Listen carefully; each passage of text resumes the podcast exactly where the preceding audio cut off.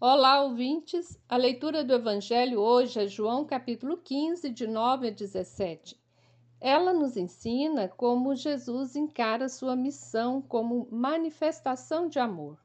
Ele diz: Ninguém tem maior amor do que aquele que dá a vida por seus amigos. Jesus mostra que o Pai é a fonte desse amor que o impele a amar os irmãos e quer que nós copiemos esse modelo e vivemos o amor fraterno. Amai-vos uns aos outros. A comunidade joanina, que é a comunidade do discípulo amado, compreendeu que o que mantém as comunidades unidas não é a doutrina, mas sim o amor. A exemplo do amor de Jesus pelos pobres da cidade de Betânia, lembrando que Betânia, na língua hebraica, significa casa dos pobres. Então, lembrando dos irmãos Marta, Maria e Lázaro, o amor é a reflexão teológica em João. Nós não podemos dimensionar o amor de Deus, ele não pode ser comparado ao sentimento humano. É por isso que Jesus insiste que devemos permanecer em seu amor. Permanecer no amor de Jesus é imitar seus exemplos. Se observais meus mandamentos, permanecereis em meu amor. E o mandamento de Jesus é: amai-vos uns aos outros como eu vos amei.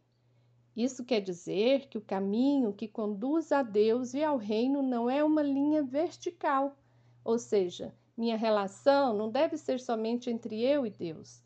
Jesus nos ensina que o caminho que conduz a Deus e ao reino passa necessariamente pelo outro. O mandamento é amar uns aos outros como eu vos amei.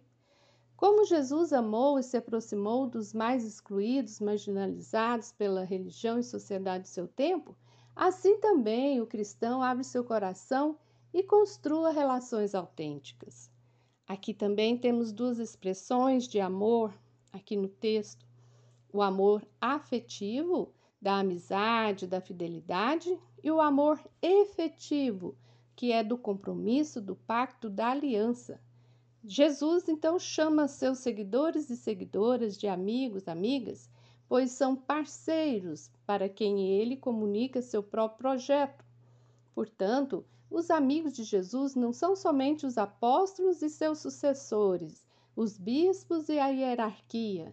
É todo seguidor e servidor de Jesus que produz o fruto da videira, a videira Jesus, nós somos os ramos.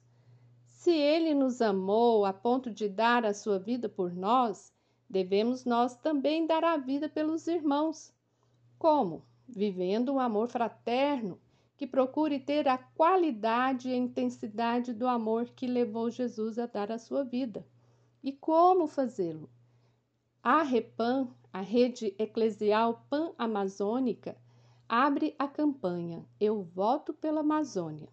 É um convite a assumirmos nosso amor fraterno aos ribeirinhos, indígenas, quilombolas, extrativistas, pescadores, enfim, a todo o bioma amazônico.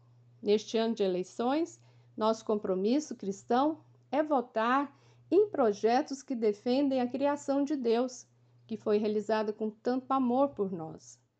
Esta é uma campanha de conscientização à vida. É por amor à vida, assim como Jesus nos convocou a amar, que devemos e queremos seguir sua missão junto aos povos que habitam a floresta, defendendo a criação de Deus, realizada com tanto amor. Você ouviu o comentário do Evangelho feito por Simone Furquim Guimarães, do Centro de Estudos Bíblicos do Planalto Central. Este é o podcast Naciana do blog Coletivo Inaciana.